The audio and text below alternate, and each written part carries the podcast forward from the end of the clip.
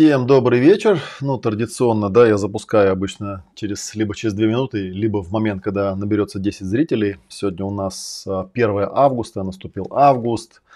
И сегодня у нас немножечко необычный эфир, хотя он все так же в прямом эфире, все так же можно задавать вопросы. Кстати, тот, кто меня смотрит, пожалуйста, поставьте какой-нибудь плюсик или напишите привет в чатике, чтобы я увидел, что вы у меня есть и что вопросы у вас будут. Вот, необычность эфира, ну, отчасти я вот поставил время попозже, решил поэкспериментировать, да, все время забываю, что поскольку у меня тут своя студия, никто меня не беспокоит, я никого тоже не беспокою, то можно, в принципе, включать вещание в любое время. Раньше я традиционно в 8 Москвы включал, потом решил сделать пораньше, в 7. Но мне кажется, когда люди работают, то в 8 им поудобнее. Все-таки больше народу может прийти. Вот, так что заходите, устраивайтесь, садитесь поудобнее. Напоминаю, что основной канал общения у нас в YouTube. Э, так что не забудьте поставить лайк, подписаться, рассказать знакомым, что есть такой вот интересный канал. Вот, и продолжим с вами сегодня общение. Э, и второй необычный момент заключается в том, я посмотрю, как у меня сегодня получится. Я решил делать э, стрим не на одну тему, а на две какие-нибудь темы, потому что сегодня первая тема это продолжение темы про ревность. Уже было такое видео, довольно обширное. Я сегодня постараюсь не повторять ничего, что там было. Я, если его не видели, опять же, зайдите на канал в YouTube э, в разделе «Сказки на ночь для взрослых» или «Завершенные трансляции». Вы найдете э, видео, называется оно, дайте я сейчас посмотрю ради интереса для вас, как оно называется. Что-то там в названии было слово «ревность». Ревность, зависть, жадность и прочее, и прочее чего-то там прочие нерешаемые проблемы. В общем, там под 800 просмотров уже есть, да, заходите, почит... посмотрите. вот, сегодня я просто хотел продолжить, потому что так случайно получилось, что я в одном из чатиков, не моих чатиков, в чате Светлой Тантры написал фразу «ревность – это болезнь», что вызвало бурное эмоциональное реагирование со стороны тамошней публики. И я понял, что, ну, проанализировав немного эти реакции, я понял, что нужно какой-то комментарий на эту тему дать. Э, такой просветительско-терапевтического характера, опираясь на, на те вещи, которые я сам знаю и понимаю о себе, и о ревности в том числе. Но, как говорится, добро пожаловать, задавайте свои вопросы, свои комментарии, пишите, с удовольствием прокомментирую. Вот. А вторая тема, я вот говорил, да, что у меня эти темы, они рождаются, вот летом я много гуляю, катаюсь на велосипеде, вот, и обычно стараюсь в этот момент э, ничего там не слушать, э, то есть просто гулять, смотреть на природу. А это, как известно, активирует э, пассивный режим работы мозга, который выгружает в сознание такие созревшие темы. И вот у меня была еще одна интересная тема, отчасти связанная с тем, э, с чем мы работаем в сессиях. Э, с, там конкретная клиентка была, и эта тема посвящена освоению и изучению иностранных языков. И хотя, опять же, этот аспект вроде бы совершенно понятен, и я о нем рассказывал, но как известно, да, все ответы на вопросы человек слышит тогда, когда у него есть эти вопросы. А когда у него этих вопросов нету, там сколько эти ответы не проговаривай, человек этого не замечает. Вот так что попробуем сделать такой плавненький переходик. Где-то вот час я сейчас по рассказываю про ревность, посмотрю, какие у вас есть вопросы, комментарии, и потом э, переместимся к следующей теме, поговорим про освоение иностранных языков. Для меня эта тема тоже очень интересная. Она связана с э, созданием способностей, связано с очень э, важной для нас темой общения, коммуникации, понимания. Так что изучение иностранных языков намного ближе к психологии, чем принято считать. Э, намного дальше от лингвистики, чем это принято считать, как науки. Об этом тоже немножечко поговорим. Вот, итак, начинаем, собственно говоря, с коронной фразы, которую я написал, да, ревность это болезнь. Вот, э, на самом деле тут такое у меня как бы двоякая реакция. Я понимаю, что по большому счету, конечно, знаете, у меня была такая история, когда одна моя знакомая, когда начинала со мной там спорить на какие-то темы, э, я там высказывал что-то ей, она мне всегда, меня всегда парировала такой фразой «это твое мнение, это твое мнение», что меня дико веселило, потому что, по-моему, это абсолютно очевидно. Все, что высказывает любой человек, кем бы он ни был, на каком бы посту он ни стоял, Э, каких бы традиционных ценностей он не придерживался, это всего лишь навсего его мнение. Даже если это мнение разделяется каким-то количеством других людей, все равно это просто мнение. Да? А мнение должно быть на чем-то основано. Поэтому, когда э, я говорю «любовь – это ревность», то ну, безопаснее, естественно, э, перевести его в формат, что есть на свете такой Олег Матвеев, да, и он считает, что ревность – это болезнь. Скажем, да. Ну, соответственно, дальше нужно, конечно, прояснять, что такое ревность. И мы в прошлый раз в этом видео проясняли, посмотрели в словаре, что такое ревность. Вот, не лишним, наверное, будет еще разочек туда заглянуть, чтобы э, все-таки избавить людей от иллюзий. Это тоже вот почему-то русскоязычной публике вызывает тоже какое-то бурление, когда ты им говоришь, ребята, давайте мы э, ну, значение слов будем смотреть в словарях. Каждый раз находится какой-нибудь человек, говорит, Олег, ну зачем вот вы нас, взрослых людей, отправляете в словари, там мы же вот умные, мы же не дураки, там и так далее. Откуда вот это вот бзик, э, что отправлять в словари это какое-то унижение или оскорбление, тоже я не знаю, потому что язык придумали не мы. Смыслы слов, они изначально вложены э, в этимологию слова, в корень слова, в то, как оно употребляется и так далее. И, соответственно, когда возникает тема ревности, а она же что возникает? Да, ревнует, значит любит, да, ревнует, значит типа есть какие-то чувства и так далее, и так далее. То есть люди теряются в, этих, в этой системе координат, потому что у них в голове есть какие-то стереотипы. Словарь это все-таки работа ученых, они там постарались максимально как-то да, избавиться от стереотипов, написать то, что есть. Так вот, про ревность там написано, что это страстная недоверчивость, мучительное сомнение в чьей-либо верности, в любви, в полной преданности. Пример муки ревности. Ревность превращает человека в зверя, убийство из ревности – он сначала с ума будет сходить от ревности, а потом охладеет. Вот, то есть как бы, вот. То есть как бы, когда говорят, что типа, если кто-то кого-то не ревнует, значит он его не любит, ну, хочется сказать, не знаю, хочется посочувствовать такому человеку, что если он считает, что любовь, она непременно связана со страстной недоверчивостью, мучительными сомнениями в верности, ну, как бы интересная, конечно, у вас любовь, да, что-то тут как бы у вас не то. Ревность это не есть эмоция э, продуктивная, скажем так, да? Сейчас мы про это немножко подробнее скажем. Там еще есть определение боязнь чужого успеха, опасение, что другой сделает лучше, мучительное желание безраздельно чем-то владеть. Мы это тоже обсуждали, что это связано с обладанием. Я вот рассказал про пять потоков, что ревность обычно возникает у человека, у которого не отстроен поток от него к кому-то, от кого-то к нему. Да? Он смотрит все время на поток, как ребенок маленький, от другого к другому и пытается, исходя из этого, делать вывод, что должны давать ему, поскольку осознания своих потребностей у него нету. Сейчас, я знаю, звучит немножко сложновато, но я попробую немножечко расшифровать. Так вот, ну, собственно говоря, другое дело, что э, когда ревность это болезнь, нужно еще как бы понять, что такое болезнь, да, что я имею в виду под болезнью, потому что там сразу меня обозвали доктором, сказали, что я пытаюсь кого-то лечить там и так далее. Ну, на самом деле я правда доктор, я психотерапевт в каком-то смысле, да, но лечить я никого не собирался, тем более в рассылке, тем более в каком-то там канале, э, тем более каких-то людей, которых я даже не знаю, да, как я их могу лечить, да, я лечу людей один на один, если это вообще можно назвать словом лечу, да, потому что это такое слово патентованное, да, отложенное для врачей. Вот, кто-то мне в комментариях написал, что ревность это инстинкт, инстинкт там борьбы за ресурсы там и так далее, и так далее. А, и это тоже понятно, но, блин, ребят, мы не про это говорим. Мы не говорим про то, что вообще, если мы возьмем э, самые основы, наш коврик, например, да, эмоциональный, где разложены все эмоции, и сейчас мы про эмоции немножечко поговорим, потому что ревность – это эмоция. Здесь все эмоции завязаны на инстинкты, на инстинктивные потребности. Но это никоим образом не говорит нам о том, что если есть инстинкт, там, допустим, разрушения, когда что-то тебе препятствует, что теперь как бы кидаться на людей с кулаками каждый раз, когда они там тебе препятствуют, что это типа нормально. Вот, а если не кидаешься, значит ты типа там, я не знаю, у тебя нет эмоций, там что-то такое.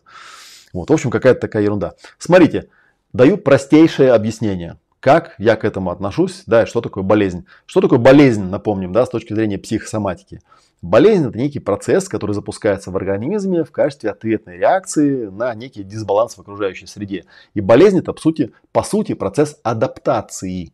То есть в позитивной психосоматике болезнь – это не какая-то там мерзкая там, да, штука, а это архаичная биологическая программа, которая пытается справиться с теми проблемами, которые должны были бы по-хорошему решить вы на уровне головы, на уровне эмоций, на уровне своего поведения. Вот. Но поскольку вы с этим не справились, то конфликт переходит в биологическую фазу, и дальше уже работают всякие древние программы, которые, к сожалению, э, в общем-то для человека в целом э, не дают ничего хорошего, да, как бы мы ни пытались в них искать позитивное значение, оно там есть изначально, оно там, конечно, есть. Вот. Но для того, чтобы вникнуть в эту тему, нужно тоже понять, э, ну, короче, нужно понять, да, что когда я говорю слово болезнь, в этом нет ничего такого негативного, что типа ты больной, там, да, у тебя там с головой или что-то такое. Нет, болезнь это просто адаптация. Ревность это тоже такая адаптация своего рода, да, к чему-то.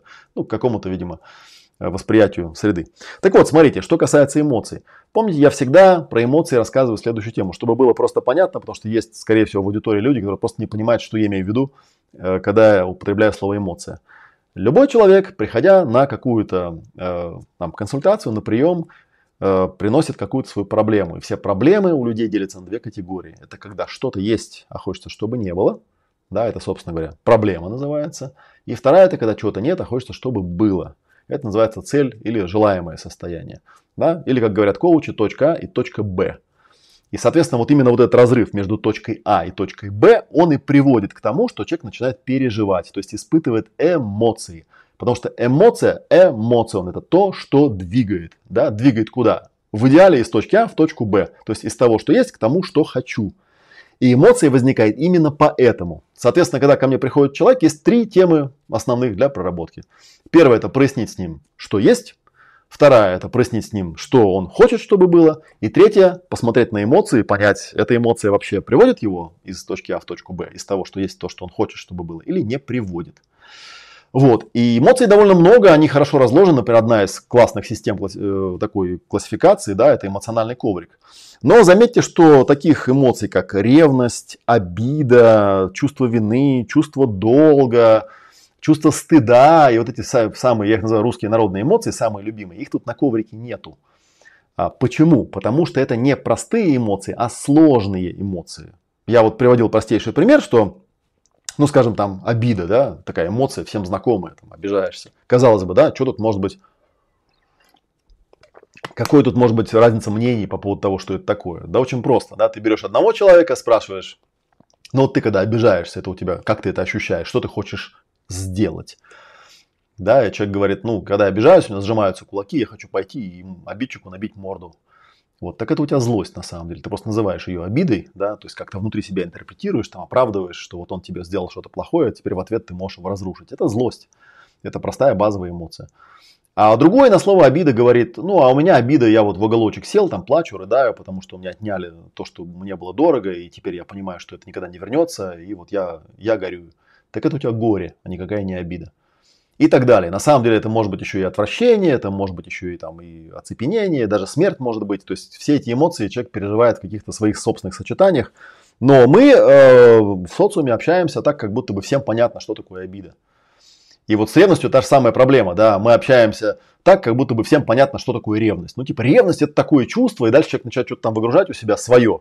Хотя, по большому счету, его нужно было бы Взять 5 э, точек баланса, да, поставить его на эмоциональный коврик и хорошенечко с ним, конкретно с этим персонажем исследовать, что у него за ревность, что он имеет в виду. Потому что словарное определение словарным определением, тут люди правы.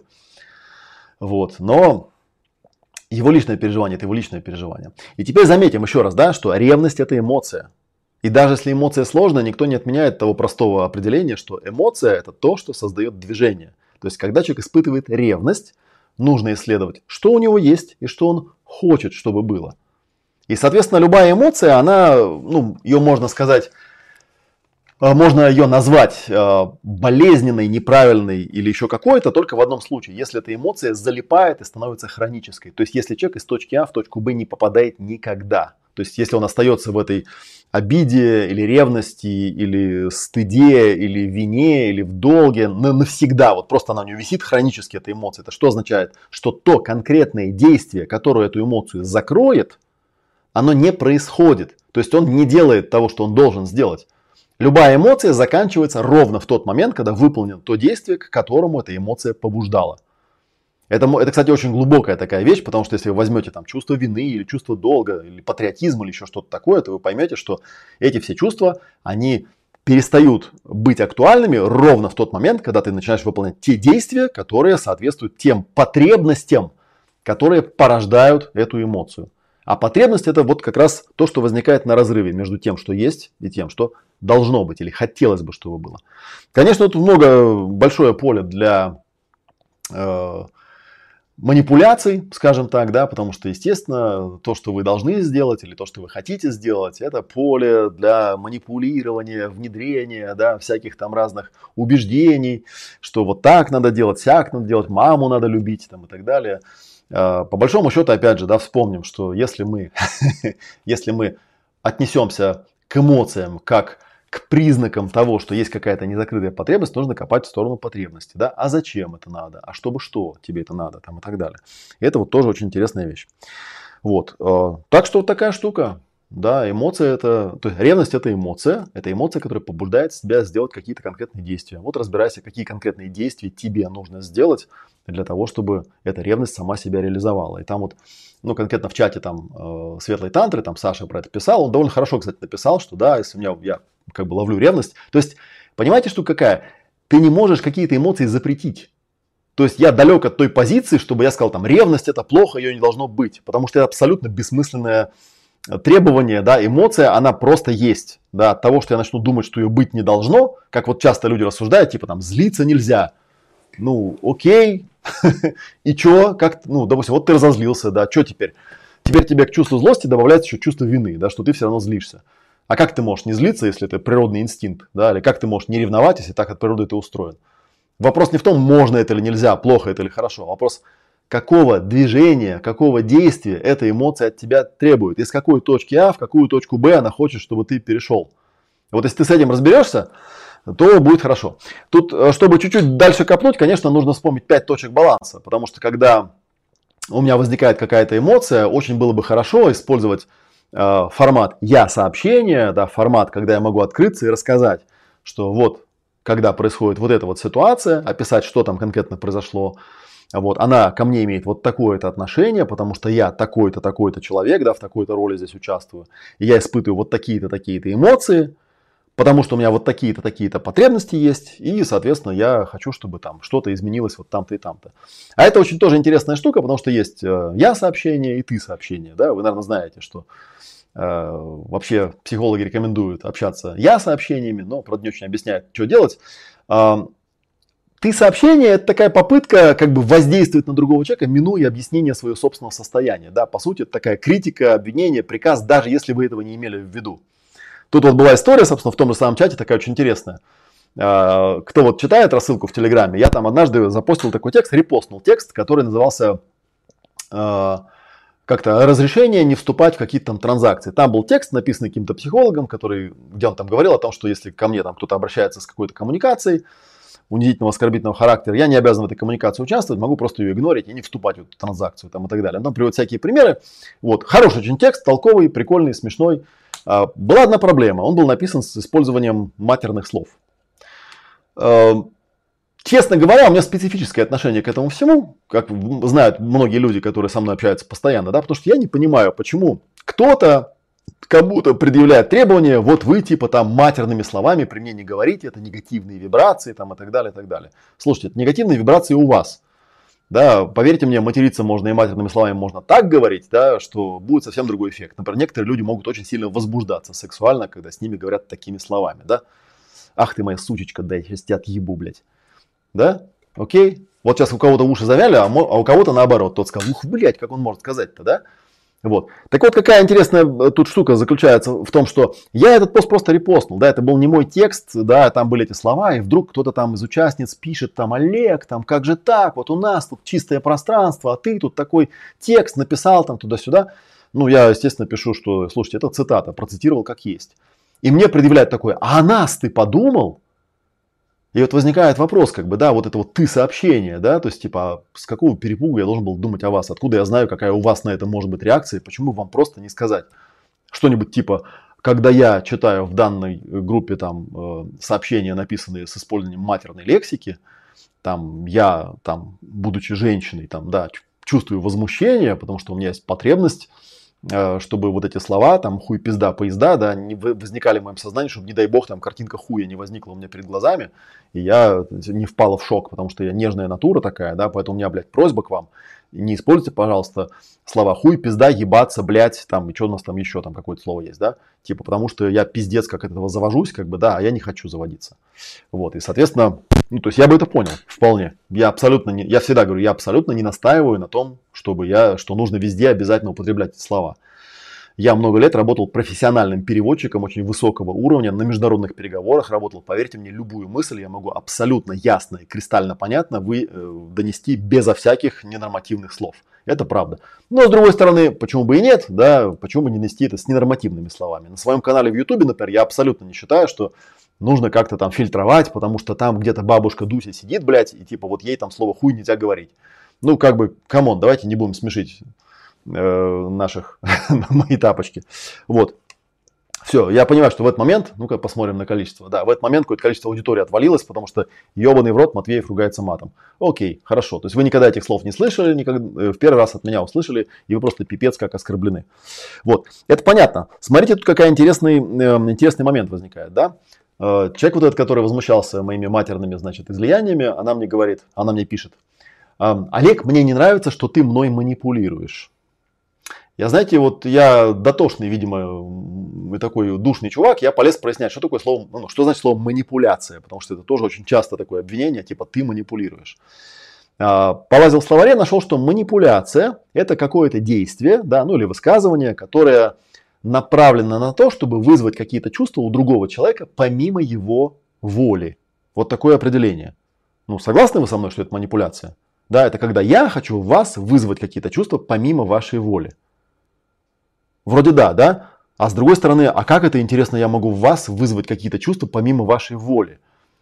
Да, ну, то есть чувство у вас возникает, еще раз вспомним, да, еще раз вспомним азбуку, да, когда что-то есть, что-то хотелось бы, чтобы было, и есть какой-то разрыв между этим, и у вас возникает эмоция, да, но это же ваша потребность, да, это же ваша эмоция, это же ваша ситуация, причем здесь я? Я приводил классический пример, если поставить в ряд 10 человек и послать их нахуй, то можно увидеть, как один испугается, другой разозлится, третий заплачет, четвертый засмеется и так далее, так далее, так далее. Да? То есть рассказывать мне тут про негативные вибрации, пожалуйста, не надо. Я с сотнями людей работаю каждый год, да, я профессиональный психотерапевт, поэтому я знаю, у кого есть вибрация, а у кого нет. Не надо свои вибрации воспринимать за объективную реальность. Вот. И тут как бы возникает такой, да, вот вопрос по поводу манипуляции. Я говорю, хорошо. Я понимаю, что, конечно, я в этот момент мог бы сказать человеку, там, давай ты не будешь со мной в ты сообщениях разговаривать, давай ты лучше разложишь мне, что там конкретно у тебя не так, как бы. Но тем не менее человек сказал мне то, что сказал. Мне не нравится, что ты мной манипулируешь. Естественно, я у человека спрашиваю, хорошо, ну, допустим, допустим, я тобой манипулирую. И что ты хочешь, чтобы произошло? Вот когда я тобой манипулирую, там, что конкретно я делаю? И да, что ты хочешь, чтобы произошло? Она мне отвечает, ну, я хочу, чтобы ты перестал манипулировать.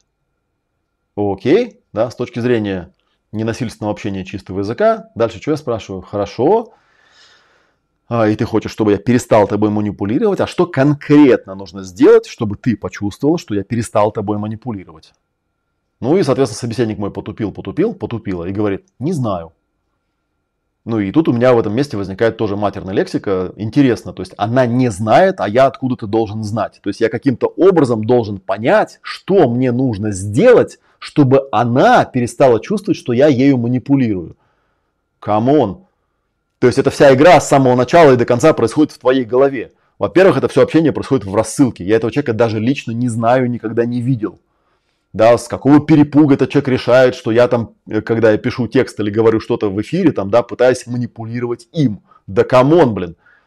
Э, там, с третьей стороны вы так говорите, как будто манипуляция это что-то плохое. Если манипуляция это стремление вызвать какие-то чувства в другом человеке, так у нас вся коммуникация, все взаимодействие между людьми в каком-то смысле можно назвать манипуляцией, так или иначе, согласитесь. Вот я вам когда улыбаюсь, я же пытаюсь в вас вызвать какие-то чувства, правда? Помимо вашей воли. Вы же не собирались, да, улыбаться мне в ответ, но улыбнулись. Значит, я вами что? Проманипулировал. Какая я тварь, да?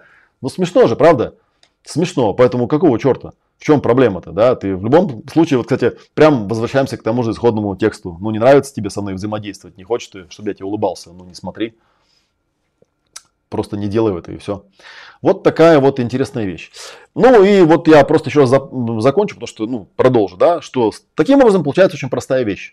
Ревность это эмоция. Эмоция это побуждение что-то сделать. Чтобы эмоцию израсходовать, утилизировать, нужно просто понять, что именно нужно сделать в соответствии с той потребностью, которая у тебя возникает, и сделать это. И желательно, чтобы эта потребность была связана с обменом между мной и тобой, тобой и мной, а не между тем, что там у кого-то с кем-то, с другим что-то там происходит. Да? Потому что у кого что-то там с другим происходит, это их дела. Пускай они там разбираются, что они там между собой, чем они там обмениваются. Да? Я взаимодействую с тобой. Вот. Более того, на самом деле, каждый раз, когда я пытаюсь э, этот обмен прояснить, мне очень важно тебе э, проговаривать то, что мне нужно в формате я сообщения, то есть откровенно открываться, рассказывать, что я наблюдаю, что, почему это касается меня, какие у меня эмоции, какие у меня потребности, какие у меня запросы, да, потому что это моя ситуация, она со мной происходит. Вот, и не нужно мне там заряжать, там, что типа ты вот тут вот чего-то. Такая вот вещь, да, там вот есть, я тут пример как-то скидывал, где-то в рассылке, по-моему, это было, да, что там же элементарная вещь, когда человек говорит, не, это пишет тебе там, ты где, например, да, вот у меня там абсолютно точно один из моих слушателей знает, как это неприятно, да, это хорошо знакомо, да, то есть мы часто такие сообщения посылаем, да. А вот какое чувство возникает у вас? У многих людей ведь возникнет чувство, что я должен отчитываться, должен объясняться, должен оправдываться там, и так далее. Ты где? Да? А если бы человек написал, на самом деле, это ли хотел посылающий до тебя донести? Да нет. Может быть, он хотел написать там, я тебя жду, или там, я соскучился, или у меня уже времени больше нет, там, извини, давай там на другую, э, на другое время перенесем там нашу встречу там и так далее, да? Разница очень простая, но почему люди не догоняют этого? Ну, почему не догоняют, я тоже знаю. Потому что я вот за последнее время, особенно когда я запустил ретрит общения и эмпатия, который в октябре, кстати, будет, вот там мы с этим очень подробно разбираемся, с этими я сообщениями, ты сообщениями, шакалами, жирафами, со всеми делами. Я просто понял, что на свете существует огромное количество людей, а, которым открытость других откровенно причиняет боль. То есть, когда я просто в эфире рассказываю о себе, рассказываю о своих ситуациях, рассказываю о своих эмоциях, рассказываю о своих потребностях, я рассказываю о запросах, в запросах есть некоторые люди, которых пиздец как нахуй от этого колбасит, потому что они никак не могут понять, как это я могу себе так, блядь, позволить вот так вот рассказывать о своей личной жизни, о своих переживаниях, о своих отношениях, о том, что у меня там происходит. Просто беру и рассказываю. Это же, ну, страшно. И я такое видел, у меня давно когда-то была история, когда я на семинаре про ясные отношения, там рассказывал, э, в качестве примеров давал какие-то истории из моей жизни, там, из моих отношений с женой, тогда первой. Вот. И, э, ну, как бы вполне было все понятно. То есть у меня были какие-то техники, да, я замечу, что я, э, я системный консультант-психотехнолог. То есть у меня эти примеры, я их не просто так рассказываю, потому что мне выгрузиться некуда. Вот, а потому что это примеры, это мои личные кейсы, которые у меня в жизни произошли. Можно сколько угодно на меня обижаться, что вот из своих прошлых отношений, там, да, я там тоже выношу какие-то уроки, рассказываю это именно как кейсы, как примеры. Можно считать, что я там пытаюсь кого-то газлайтить там, или унижать, или там что-то такое, там, говнить в эфире там по поводу вот этой вот своей бывшей девушки там и так далее. Но это же нонсенс. Ну, come on. Вы что, ну, если вы считаете, что такое говнюк, зачем как бы вообще тогда со мной общаться? Ну, нет, конечно, я это привожу как пример. Так вот, я там рассказывал какие-то примеры, вот, и одна из э, дам вскакивает и, значит, начинает орать на меня, что, типа, там, задолбалась я слушать эти ваши все истории про этих ваших бывших жен, как бы, как вы задолбали тут выгружаться над этим говно это свое, вот тут вот рассказывать, там, типа, и так далее, я не за это деньги платила. Я, знаете, я к таким вещам открыто отношусь. То есть я как бы ее выслушал, сказал, окей, я вас понял. Э, вообще-то я приводил просто примеры. Да, я обратился к остальной аудитории, сказал, я, ну, всем понятно, зачем, например, вот к этой технике я приводил вот такой пример. Ну, и народ говорит, ну да, понятно, ну, там вот так, вот так, потому что вот так. Я говорю, вот, я поэтому привел этот пример. Просто, ну, как бы я беру примеры из своей жизни, из своих кейсов, из своих реальных ситуаций. Ну, не всегда своих, там, иногда из других историй, о которых я знаю, там, откуда-то. Да, там могу там взять анонимно там какую-то ситуацию описать, которую я знаю из сессии там и так далее. Но тем не менее, это реальные кейсы я понимаю, почему такая реакция может быть у людей, но я не очень врубаюсь как бы. В... Ну, в общем, тетка это там начинает кричать, верещать, там, да, и она потом убегает. Э, я в некотором таком замешательстве, да, спрашиваю у... Ну, как обычно, да, я уже убедился за многие годы, я ж тренинги-то давно веду. Я потом организатора спрашиваю, говорю, а что он так раскричался? Он говорит, ну, просто ты описываешь ситуацию, которая очень сильно похожа на ее личную ситуацию. Видимо, ее это торкнуло, что вот, блин, как ты ее... Ну, поднял просто материал. И вот я, кстати, совершенно этим не горжусь, потому что я несколько раз таких случаев видел, когда э, на, на семинаре я там делаю демо-сессию или еще что-то такое, и материал, который поднимается, цепляет кого-то из аудитории, они просто теряют берега, забывают, что они студенты, что они участники, и начинают там что-то гнать, что типа так нельзя, вот он там про свою маму такое говно тут рассказывает там и так далее.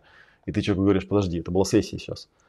Это был конфиденциальный материал когда ты в сессии, да, ты сейчас наблюдатель, ты вообще к этому никак не можешь относиться. Ты можешь спросить про технику, еще про что-то, а вот материал человека как выгрузился, так и выгрузился.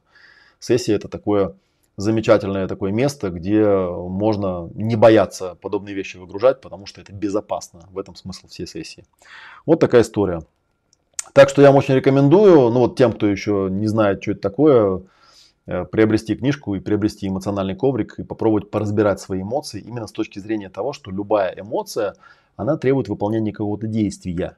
Если ты это действие выполняешь, то эмоция прекращается. Хотя иногда решение приходит и на других точках баланса, то есть иногда человек на уровне описания ситуации, наблюдения, да, кто, что, где, когда, что происходит, сколько, где, он понимает, что, собственно, ситуация ясна, все разложилось по полочкам, и у него вот эта а, импульсивная вот эта вот животная эмоция, она просто у нее стирается и пропадает, да, теряет свою яркость, и человек понимает, что, блин, что-то я заморочился по ситуации, там ситуации-то, собственно, нет. Иногда человек отпускает э, в том месте, когда он проговаривает ситуацию, и когда он доходит до шага объяснения, какое отношение это имеет к нему лично, да, там вторая точка, да, типа, кто тут я вообще, что, чье это вообще. Он понимает, что это вообще не его ситуация, а просто ее навязали.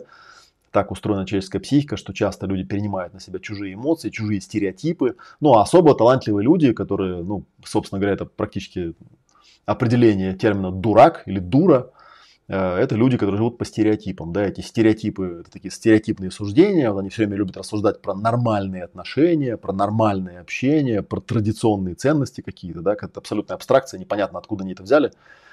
Э, непонятно, что у них там в голове на самом деле, потому что нормальные отношения, ну, если так копануть хорошенечко, да, выясняется, что не очень понятно, что это такое. То есть они там что-то свое имеют в виду, просто объяснить толком не могут. Вот. Такие люди бывают. Но большинство людей, они когда разбирают, какое отношение имеет к нему, к ним иногда приходят к выводу, что да никакого. Просто как бы цепануло меня вот это энергетически, как зацепило там, я что-то повелся на эту, вздраматизнул там и так далее. Так же, как когда мы общались в этой в этом чате, меня там забанили даже на сутки за это, хотя было очевидно абсолютно, что цепануло не меня, а цепануло того человека, который почитал слово ревность. Видимо, для него ревность была горячей темой, вот она его подцепила, подняла, и он что-то там в итоге как бы слил на меня свою энергетику тем, что якобы я что-то не так написал.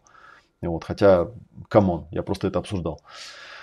Вот, и с эмоциями совершенно очень важно, да, разбираться, что эмоции это эмоция, он то, что порождает движение, это всегда какое-то действие конкретное, которое эмоция требует выполнить, да, если ты не понимаешь этого, то у тебя разрыв с телом получается, телесные зажимы и вообще всяческие страдания, эмоции застревают. Четвертый шаг это потребность, да, а почему я это чувствую, из-за чего я это чувствую, то есть в чем конкретно этот разрыв между тем, что есть и тем, что хочу, и что я хочу. Это важный момент. Ну, кстати говоря, вот тут где-то у меня есть же, да, да, пять точек баланса тоже есть, вот они, можно их показать на экране. вот, и, соответственно, последняя точка, да, это что я запрашиваю, что конкретно нужно сделать для того, чтобы ситуация разрулилась. И тут на каждом этапе а, на каждом этапе может попустить, да, начиная с первого. То есть можно попустить на первом, может на втором, может на третьем, может на четвертом, может на пятом. Вот, так что очень сильно рекомендую. И, собственно говоря, эти же пять точек баланса для меня это квинтэссенция, ну, в буквальном смысле, да, пятеричная сущность и ненасильственного общения, и я формата, и вообще всего хорошего, что бывает в общении. Если, кстати, кто хочет это практически проработать, э, прям вот на практике, да, потому что все эти, понятно, сказки, они в пользу бедных там, это можно тысячу раз слушать и ничего не поймешь. В октябре, посмотрите даты, у нас в октябре уже запланирован на самом деле наш ретрит. Э, мы даже знаем, где он будет. Он будет в Саду Радости в Яхраме. И там даты стоят, даты стоят с 29 октября по 6 ноября. То есть прямо перед академией, особенно если вы собираетесь в академию или прошли уже академию, приезжайте к нам вот в конце октября, начале ноября в Яхраму мы там все это подробнейшим образом за 7 дней просто разберем, оттренируем и все будет понятно. Вот такая у меня тема про ревность. Так, ну про ревность вроде я выгрузил то, что я хотел выгрузить. Э, так что я сейчас э, сделаю перерыв и посмотрю, какие мне там написали комментарии по поводу ревности. Надеюсь, я донес свою идею. Если не донес, опять же, пишите. Если вы смотрите в записи, то под видео. Если смотрите в прямом эфире, то прямо сейчас. Стало ли вам понятно, что для меня такое ревность, что для меня болезнь, да, и почему я считаю, что ревность это болезнь. А, вот, наверное, да, отвечу на вопрос. Я считаю, что ревность, если человек хронически ревнив, это человек, который очень-очень плохо понимает, а, свои эмоции, и, б, свои потребности. То есть он не может проосознаться до такого состояния, чтобы ему стало понятно, что конкретно нужно сделать. Потому что, ну, это вот как вот в моем примере, да, прошу тоже вот не обижаться, когда я там у этой дамы спрашиваю, да, хорошо, ты хочешь, чтобы я перестал тобой манипулировать, да, а что конкретно нужно сделать, чтобы эту ситуацию решить? Человек говорит, не знаю. Ну, не знаешь, что дать не ко мне вопросы, как бы, да, как узнаешь, так приходи. Потому что если ты не знаешь, я тем более не знаю. Тем более, что, честно говоря, я и не считаю, что я тобой манипулировал. Я считаю, что это сто процентов твоя же собственная ну, инсинуация такая, да, в виде ты формата. Так что непонятно, о чем мы говорим. Вот, поэтому ревность это болезнь, когда она зависает просто. То есть, когда любая эмоция в этом плане может стать болезнью, да, можно зависнуть в любой из эмоций, можно быть хронически злым или хронически в горе или еще что-то, вот тогда она становится негативной. Даже радость, если в ней залипнуть, да, превращается в какое-то маниакальное состояние, тоже в нем ничего хорошего нет. Человек должен эмоции вовремя утилизировать, расходовать и превращать в конкретные действия. Поэтому они называются эмоцион, то, что двигает. Эмоция должна что-то двигать. Вот такая идея. Так, ну поехали, по вопросикам пробежимся. Так, добрый вечер, добрый вечер. Так, приветствие. Так, приветствие, приветствие, приветствие, приветствие. О-о. Милая, ты что, ревнуешь? Так, да ладно, тут есть кто-то, кто не переносит Олегова мата. Зима близко, север помнит. А, ну, слушайте, говорю, люди бывают разные.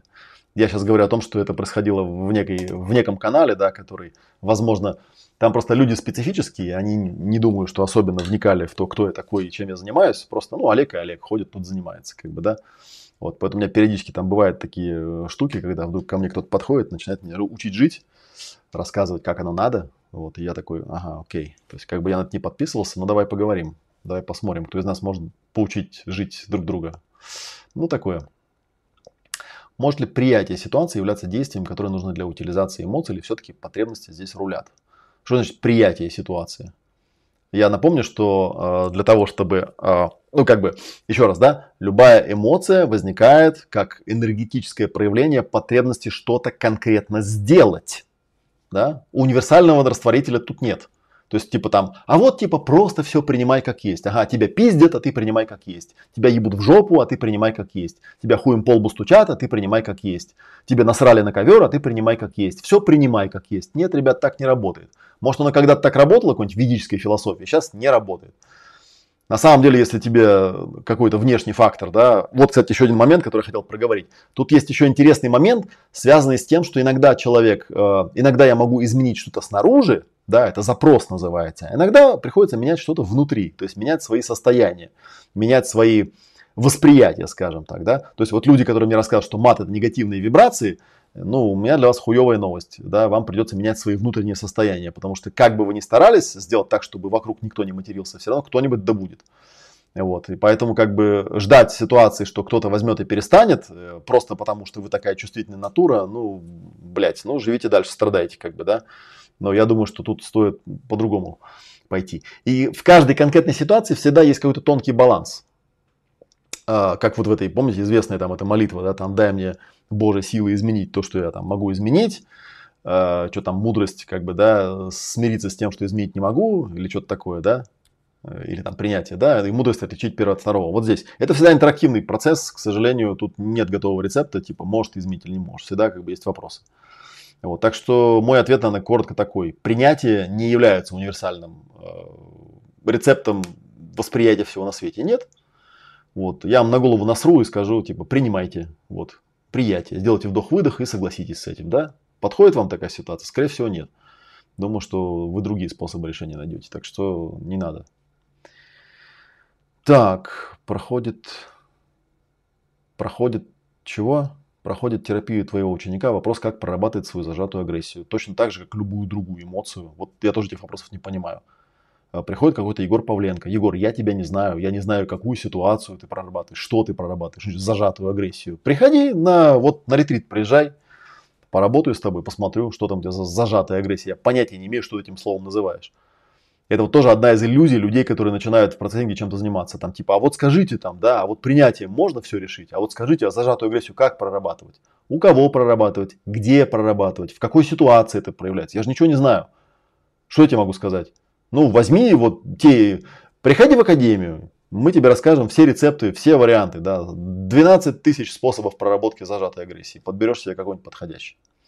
Вот такие дела.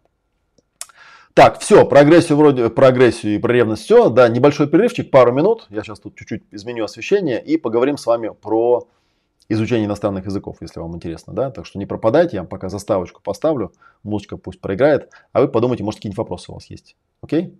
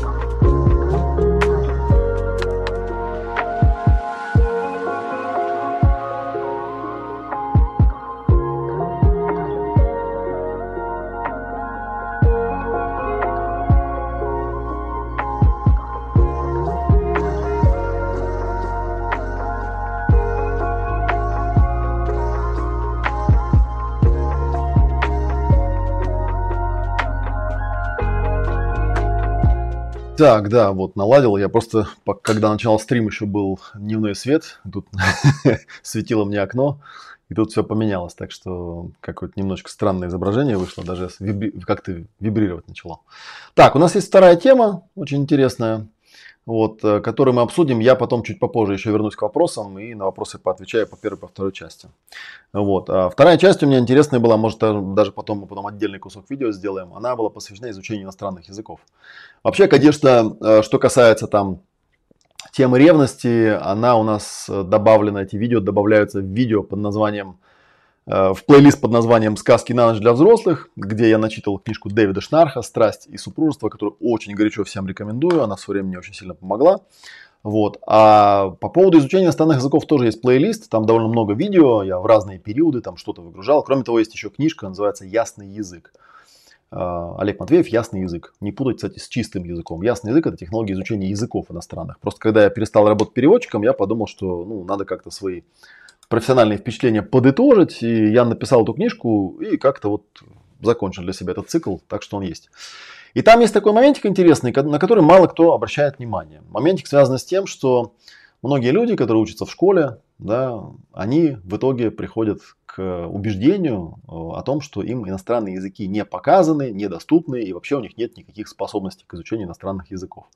Это привет и спасибо нашей школе, вот, и я сразу вам абсолютно категорически должен сказать в этом месте, что нет на свете людей, не способных к изучению языка.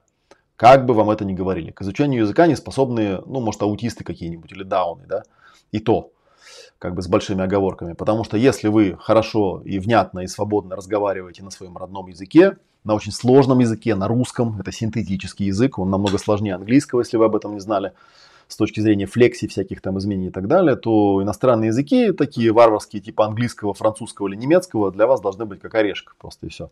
Просто вас в школе изначально неправильно этим языкам, как бы не учили неправильно их учить. Вот. Учат обычно грамматику, как я всегда рассказываю, и слова зубрят. Вот. И я всегда э, рассказываю о том, что если просто посмотреть на то, как ты изначально осваивал свой родной язык, то там не так уж трудно эту технологию сделать такую, да, обратную инженерию, воспроизвести, собственно говоря, эту технологию, и все тогда получается. Вот эта вот обратная технология, я ее называю ОМ-метод, там есть такие 12 шагов в книжке. Вот. А, но я хотел бы сделать такой акцент, он очень важный. Он заключается в следующем. И сейчас нужно очень внимательно меня послушать в этом месте, да. А, язык, любой язык, русский или иностранный, это проявление телесной формы со звуком. Это телесная психотехника, по сути. Язык – это проявление телесной формы со звуком. Потому что если вы посмотрите на то, что происходит, вот я сейчас, допустим, что-то рассказываю на русском языке, что я делаю, да? Я шевелю языком, шевелю какими-то мышцами, машу руками и издаю какие-то звуки. И вы при этом что-то там понимаете. И это на 100% телесный процесс. Я это делаю телом. И таким образом правильное изучение иностранного языка – это физкультура. Есть довольно много методов, которые на этом основаны. Есть, например, знаменитый там, метод Шестова, но в них везде этот акцент, он как-то так уходит на второй план. Это самое важное, когда маленький ребенок э, осваивает говорение на родном языке, он его осваивает точно так же, как э, ходьбу, писание, какание, там, не знаю, манипуляцию руками с разными предметами и так далее. Он смотрит на маму, он пытается понять, что он делает губами, и он пытается это повторить. И это такая физкультура своего рода, да. И, кстати говоря, вот интересно, что э, акцент, я там как-то что-то где-то вещал, у нас вообще люди, русские люди, кстати говоря, нетерпимы в плане критики, это просто пиздец вообще. Вот насколько терпимы иностранцы, настолько нетерпимы русские. Что-то там где-то я Э, какое-то делал интервью с какой-то иностранкой, и мне тут же, естественно, в комментариях написали, что, блядь, у тебя русский акцент, там вот эта вот вся херня. Типа, как будто я где-то говорил, что у меня нет русского акцента. Что такое русский акцент? У каждого языка есть свой фокус, физический фокус, э, который является таким центром напряжений. У разных языков он разный. И, соответственно, в зависимости от этого фокуса по-разному тренируются мышцы. Например, мышцы француза или мышцы англоговорящего человека, или мышцы немца, или мышцы русского, они работают по-разному, потому что человек произносит по-разному эти слова. И акцент это всего лишь навсего то, как человек, например, будет говорить по-английски, используя мышцы, натренированные на русский язык, всего лишь навсего. Соответственно, акцент пропадает, опять же, вследствие физической тренировки. Физической. Люди говорят с акцентом, да, они не могут произнести звук the не потому, что не знают, как он его произносится. Да, что там знать-то? Язык ставишь на верхние зубы, говоришь the, да. Тем не менее, все слушают и говорят the, да. Там the city. Почему the city? Что трудно сказать the city? The, the.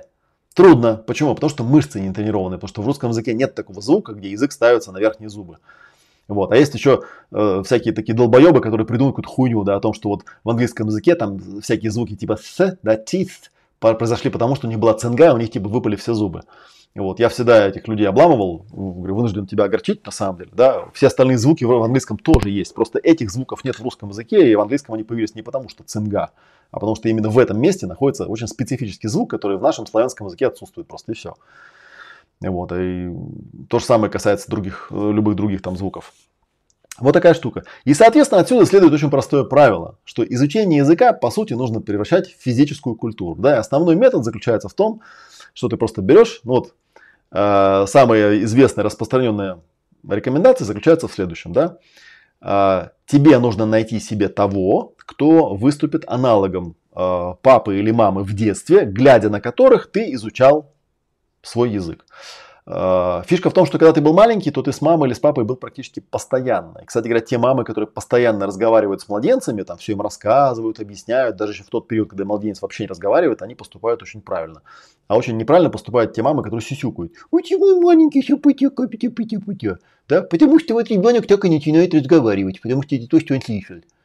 Вот. Это выглядит, может, очень смешно, но по факту ну, у человека потом проблема. Да? Потом половину алфавита не выговаривает, потому что мама с ним гулила, как дурочка вместо того, чтобы разговаривать нормально. Потому что ребенок ну, сканирует и считывает то, что она делает. Он пытается это копировать. Да? Он э, все делает, глядя на то, как это делают взрослые люди, он с них это э, э, скачивает, как бы, да, скажем так, копирует. Вот. Но у нас есть сейчас очень простой способ, да, выбирается какой-нибудь сериал, желательно, чтобы было много сезонов, желательно, чтобы было много серий. И в этом сериале, например, там берется сериал «Друзья», там есть там 6 или 7 основных персонажей, может быть больше. И выбирается какой-то конкретный человек, который вам нравится. То есть вам хочется научиться говорить так, как он. Естественно, что вы сериал смотрите э, на языке оригинала и желательно с титрами оригинала, да.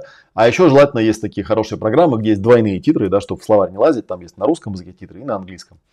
Вот, и ваша задача очень простая, когда вы смотрите серию этого сериала, какой-нибудь там полчаса, каждый раз, когда этот человек произносит какие-то фразы, вы как маленький ребенок полностью его копируете. Все эти фразы со всеми его ужимками, то есть всю телеску полностью копируете полностью, целиком, вместе с этой фразой. Потому что это физкультура. Вот, и поверьте мне, если вы, ой, я не знаю, если вы, например, там сезон, ну, может, друзья там не для каждого, там, э, он, наверное, не совсем там для начинающих, э, э, как сказать, лексикон и все остальное, да, придется вам довольно много там разбираться, но тем не менее, да, есть очень хорошие вещи, есть там какой-нибудь мультик про свинку Пеппу, да, хотя вот не знаю, кстати, насколько там свинка Пеппа там нормально разговаривает, насколько есть смысл ее Э, копировать, потому что у нас все там советские мультики, например, да, они абсолютно дебильные с точки этой зрения, да, потому что там все персонажи разговаривают с какими-то абсолютно ебанутыми голосами, которые специально сделаны как детские. Как будто типа дети так разговаривают. Да, на самом деле ты слышишь, что это просто какая-то ебанутая тетенька там, да, или ебанутый дяденька, типа пытается, пытается изобразить детский голос. как будто на свете есть дети, которые так разговаривают. На свете нет таких детей, я вообще не понимаю, зачем это делается. Вот. А, но для взрослых людей есть шанс. Вот. И, соответственно, как бы сейчас бесконечное количество сериалов с видео, да, нет никаких проблем у себя дома на телевизоре включить. Ну, сейчас вот там у нас убежал Netflix там или еще что-то, но я думаю, что это проблема решаемая. Найти эти сериалы там, да, если вам интересно, погуглите, очень интересный сервис, это не реклама, я просто им сам пользуюсь, называется Puzzle English, да, и у него есть подсервис, называется Puzzle Movies, там вот как раз огромное количество фильмов э, собрано с двойными субтитрами. Ты можешь одновременно, ты можешь включить фильм с оригиналом, можешь включить титры на английском языке. А это очень полезно, потому что на самом деле э, даже я, э, когда смотрю фильм на иностранном языке, я предпочитаю, чтобы субтитры все-таки были. На оригинале, естественно. Не на русском языке, не перевод, а что они там говорят. Потому что ну, фильм, как правило, не предназначен для изучения языка.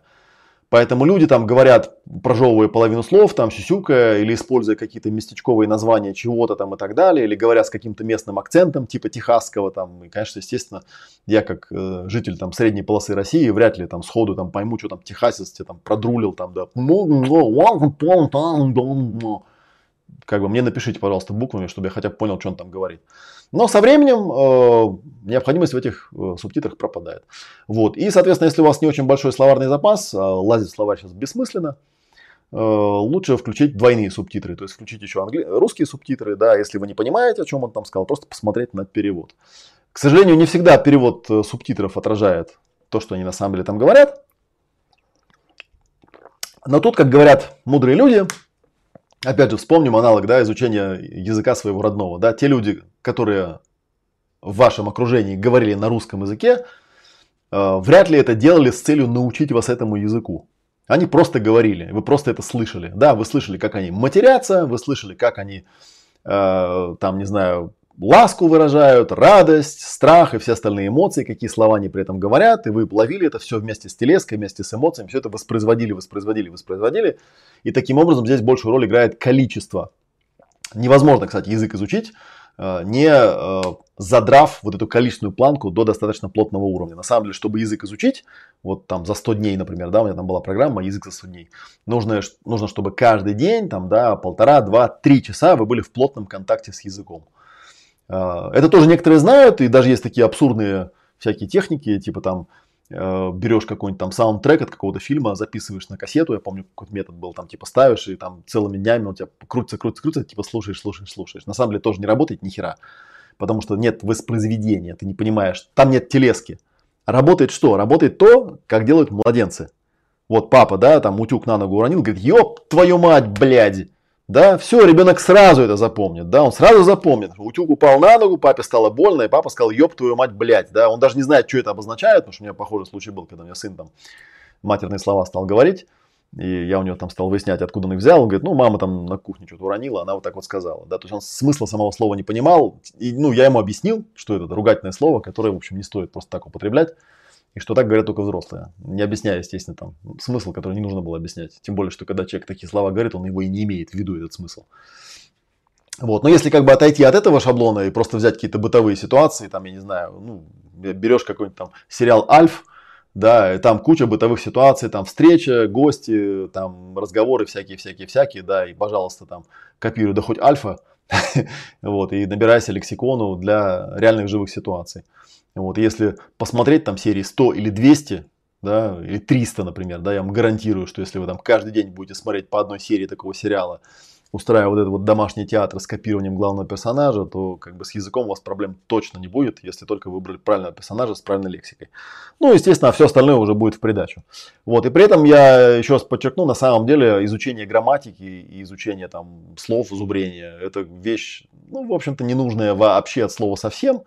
Вот, иногда это делать можно, когда, ну, обычно это нужно профессионалам. Вот, например, когда я синхронным переводчиком работал, или там просто переводчиком. Да, бывает такое, едешь куда-то там на котельную там, или там на атомную станцию или на какие-то международные переговоры, естественно, ты себе составляешь глоссарий, потому что там есть куча всего, что нужно помнить, как называется, и ты прям берешь э, тематический список и там вспоминаешь все слова, кто что там обозначает, как это все называется там и так далее. Был такой случай анекдотический, когда Путин на какой-то конференции сказал, что там что-то про Чечню ему какой-то провокационный вопрос задали, а он сказал человеку этому вопрошающему, говорит, если вы так любите ислам, приезжайте к нам, у нас много, многоконфессиональная страна, вам быстренько сделают обрезание, отрежут так, что да, потом ничего не вырастет.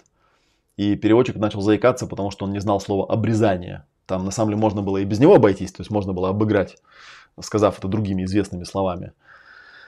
Но он как бы растерялся, потому что была сильная эмоция, и, видимо, таких ситуаций он не воспроизводил. Вот, и потом, помню, переводчики все ходили друг к другу спрашивали, а ты знаешь, как обрезание по-английски, да, и все знают, что обрезание по-английски circumcision, да, и все такие, о, я типа знаю. Ну, конечно, ты в словаре посмотрел, теперь знаешь. А вот там тяжело. Но, опять же, да, если брать достаточно, ну, как бы важно, чтобы это был... Почему это важно, чтобы был сериал, кстати говоря? Потому что невозможно брать какой-то фильм и смотреть его второй раз, потому что второй раз вам будет неинтересно. То есть не будет вот этого саспенса, вот этого волнения, да, что, что же там дальше, что же там дальше. А сериалы, кстати, обычно серии обычно на самом интересном месте заканчиваются, что тоже дополнительно поднимает эмоционалку и помогает язык осваивать именно на телесно-эмоциональном уровне. Вот. Таким вот образом я считаю, что язык, изучение языка это физкультура, еще раз я скажу, это важно. Поэтому все ваши комплексы на тему того, что у меня плохая память, я не понимаю английскую грамматику, там еще что-то такое. Поверьте мне, у всех американцев, англичан тоже плохая память и тоже ни хера они не понимают грамматику. Вот, они в школе были двоечники и троечники, они не помнят никакого perfect continuous, понятия не имеют, чуть такое просто, они просто так говорят. И они так говорят не потому, что они в школе его изучали, а они так говорят, потому что они смотрели на своих мам и пап и повторяли то, что они говорят. Вот и все, все, что они делали. И, кстати говоря, известна статистика, что в тех странах, Тут такой, знаете, есть парадокс. В богатых странах, ну, где есть деньги, когда иностранные фильмы привозят, их дублируют на местном языке. Ну, там во Франции, в Германии, в Испании, в России, да, их дублируют на этот язык. А в странах бедных типа в Африке, там денег на дубляж нет, поэтому они плюют на это дело и просто показывают фильмы с субтитрами. Как правило, там на английском языке с английскими субтитрами. Поэтому дети, они с детства смотрят мультики на английском с английскими субтитрами, потому что никто не будет переводить на их там какой-то суахили там или на какой-то язык там, да, который никто не знает. Вот, или где-нибудь в Кении, там, не знаю, какой там язык. Вот. И, соответственно, они, начиная с мультиков, постепенно-постепенно к э, зрелому возрасту уже вполне себе балакают на английском как-то так. А вот у нас такая получается медвежья услуга. Нам заботливо все фильмы дублируют на русский язык, вследствие чего мы иностранных языков не знаем, потому что мы, ну, как бы типа, а зачем? Да, мы на русском можем посмотреть. Вот такая вот фигня. Но вы можете очень легко сделать для себя индивидуальное окружение, просто перестать смотреть. Вообще у меня есть такое правило. Если у меня есть возможность фильм посмотреть на языке оригинала, я всегда смотрю на языке оригинала. Я даже помню девушку с татуировкой дракона смотрел на шведском языке ну, просто включил английские субтитры и все. Вот, потому что я хотел слышать, как они это говорят на самом деле, а не язык, а не язык вот эти э, переломанный через перевод. Обычно еще переводы не очень качественные, потому что люди, которые переводят, они не очень врубаются, о чем там речь идет. Они не понимают этих реалий, и они э, далеки от этой реальности. И, ну, и они, как правило, не очень много платят, они очень, не очень хорошо умеют переводить. Поэтому лучше смотреть в оригинале, тогда вы поймаете всю телеску, то, что они говорят, будет соответствовать губам и языку. Поймаете все эмоции и, может быть, если посмотрите штук 200 фильмов на шведском языке, то и на шведском языке заговорите. Вот моя вам рекомендация такая. Вот такие дела. Так, ну что, вторую тему тоже я закончил. Да, у нас что там, час прошел. Видите, по полчасика уронил, уложился. Так, ну давайте тогда посмотрим что у нас с вопросами? ну, вопрос, соответственно, можно и по первой части задавать, и по второй. Давайте еще минут 20 я с вами повешу. Так, после принятия решения приходит или до принятия? Ну, смотрите, да, окей. Слово принятие тоже растяжимое, его можно по-разному интерпретировать, да. Если мы вспомним нашу любимую технику принять, воспроизвести и отпустить, да, то принять это означает допустить, воспринять, вместить это в свое пространство. То есть посмотреть на что-то так, таким, какое оно есть. По сути, это наблюдение. Это первая точка баланса на самом деле. И дальше ты идешь по тем же самым точкам баланса. Когда ты воспринял эту ситуацию как есть, да, ты можешь, соответственно, задать себе вопрос, а ко мне это какое отношение имеет? Я-то сюда как вписался? Это вообще мое или не мое? Окей, когда ты разобрался, тогда ты берешь, выходишь на наш любимый эмоциональный коврик, да, и говоришь, окей, что я думаю, что я чувствую в этой ситуации. И выгружаешь все свои мысли, все свои эмоции, все свои переживания, все свои реакции, да.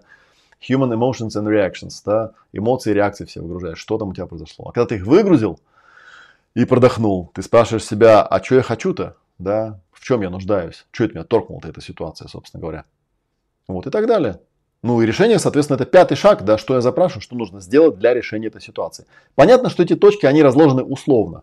Еще раз скажу, что отпустить тебя может на любом шаге, на э, любой стадии ты можешь понять, что тут нужно сделать. То есть это не то, что там обязательно сидеть, загибать пальцы. Но они мне нравятся, да, 5 шагов, 5 пальцев позагибал. Что случилось, мое, не мое, что я думаю, что я чувствую, да, какая потребность и, собственно, что нужно сделать.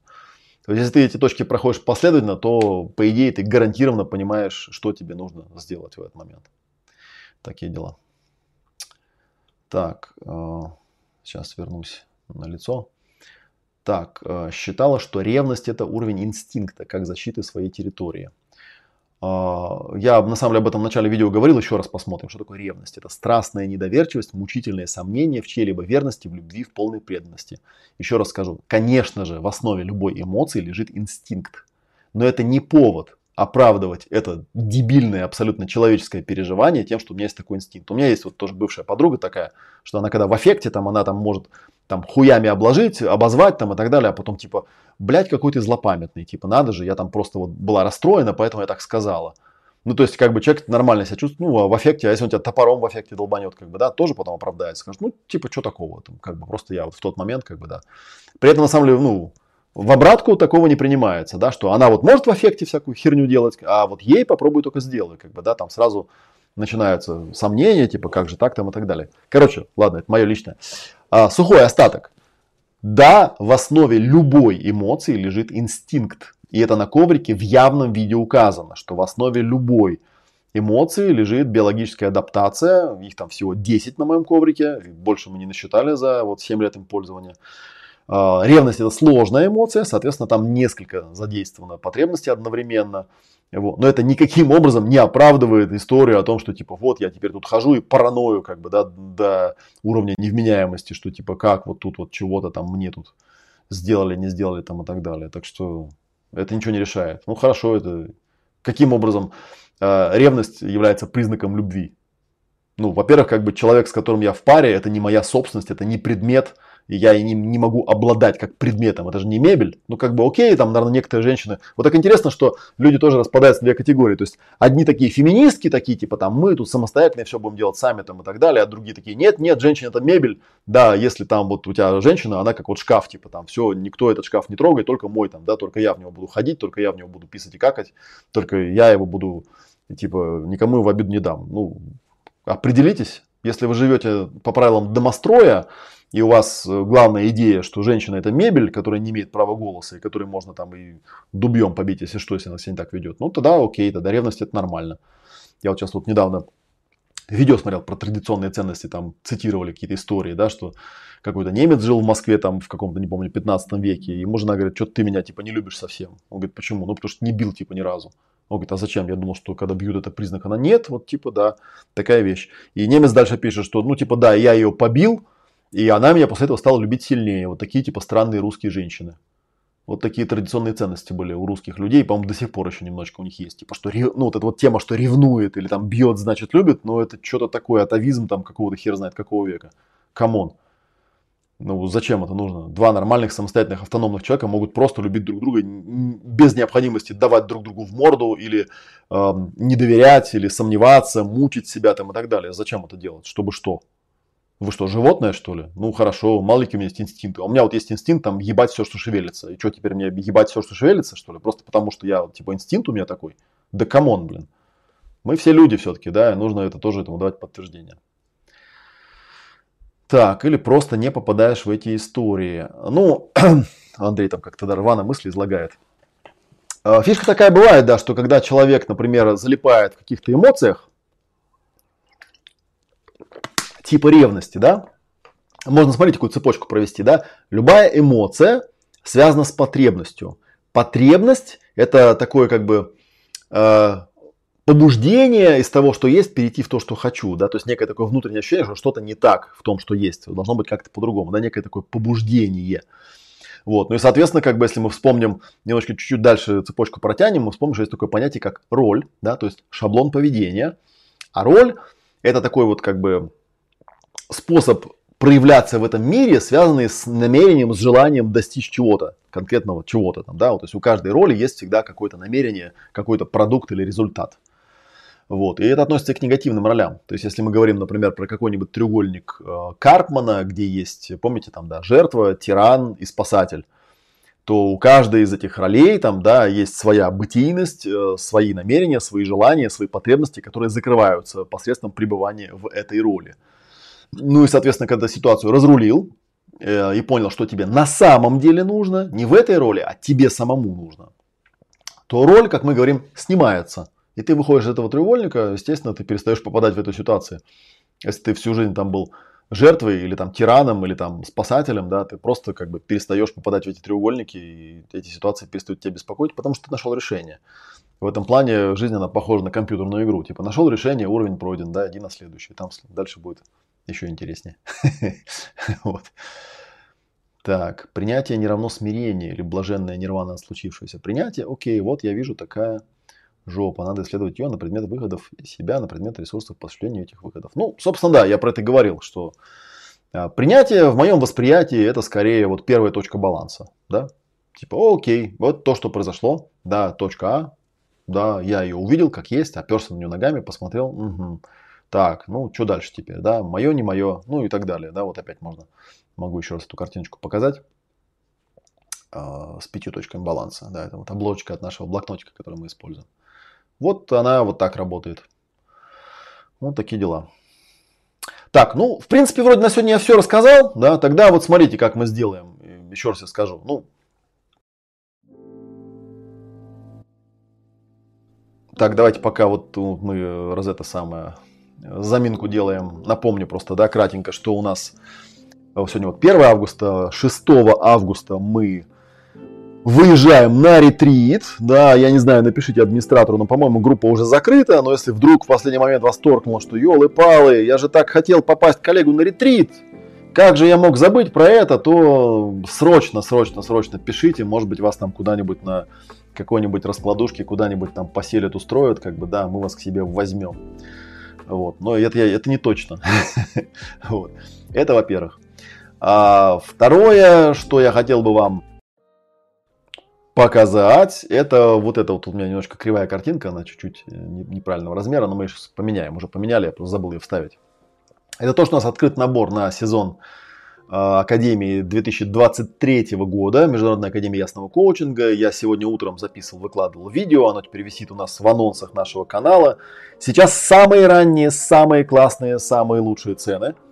А, поэтому записывайтесь, да, скоро эти цены прекратятся, потому что по мере набора группы мы, когда увидим, что мы уже набрали достаточное количество людей, чтобы закрыть все наши базовые статьи расходов, и, то мы цены будем повышать. Поэтому сейчас самое лучшее время. Не тупите, Потому что, скорее всего, вот я сейчас уеду на ретрит на неделю, а потом я э, там недельку по появлюсь, и потом я уеду в Монголию на две недели, скорее всего, к этому времени уже цены повысятся, да, и, ну, потому что иначе какой смысл? Потому что эти цены вообще изначально были предназначены для тех людей, которые оставляли заявку еще вот с прошлого сезона, потому что мы там накапливали, накапливали, накапливали э, базу данных, сейчас всем разослали, так что если вы заявку оставляли, то проплачивайтесь. Если вы заявку не оставляли, то у вас есть маленький шанс, небольшой, в ближайшее время вспрыгнуть на вот эти э, уходящий этот поезд до самых ранних цен. Потому что потом цены будут потихонечку расти, расти, расти. И, соответственно, к началу Академии они выйдут на стопроцентный уровень. Вот, с тем, чтобы мы имели предсказуемое окружение. Так что вписывайтесь, буду рад вас среди академиков видеть. Там интересно, там классно. Зайдите на страничку, там вот у меня под видео топ-линк есть, там все эти ссылки есть посмотрите. Вот, что касается ретритов, следите за расписанием. В августе будет ретрит, в октябре будет ретрит, на Новый год будет ретрит, на новогодние праздники, как обычно традиционно. Весной будет ретрит про эмоции, и потом летом будет опять тело, и опять будут, будет время, скорее всего, вот которое мы сегодня будем обкатывать. Так что я вас буду рад увидеть на любом из этих ретритов выездных. А на Академии мы еще будем на майские праздники встречаться с вами на суперсерии вживую. Вот. Кроме того, в ближайшее время... Что у нас в ближайшее время? Давайте посмотрим, что у нас в ближайшее время. Еще сегодня у нас 5... А сегодня у нас 1 августа. У нас 5 августа у нас еще лекция в белых облаках в 19.00. Можно еще да, прибежать к нам в белые облака на Покровку, дом 4 культурный центр и магазин «Белые облака». Я там в книжном магазинчике читаю лекции вживую. Можно со мной пообниматься, поговорить, пообсуждать. Ну, а потом 6 мы выезжаем на ретрит, и до 14 числа мы будем там на ретрите. Э, в Дзен-отеле в Тверской области. Прекрасно будем проводить время. Обещают жару, так что берем плавки, купальники, будем купаться, гулять. У нас там расписание к этому располагает. Вот такие дела. Все, тогда я с вами прощаюсь. Пока-пока. И до следующих прямых эфиров. Пока-пока.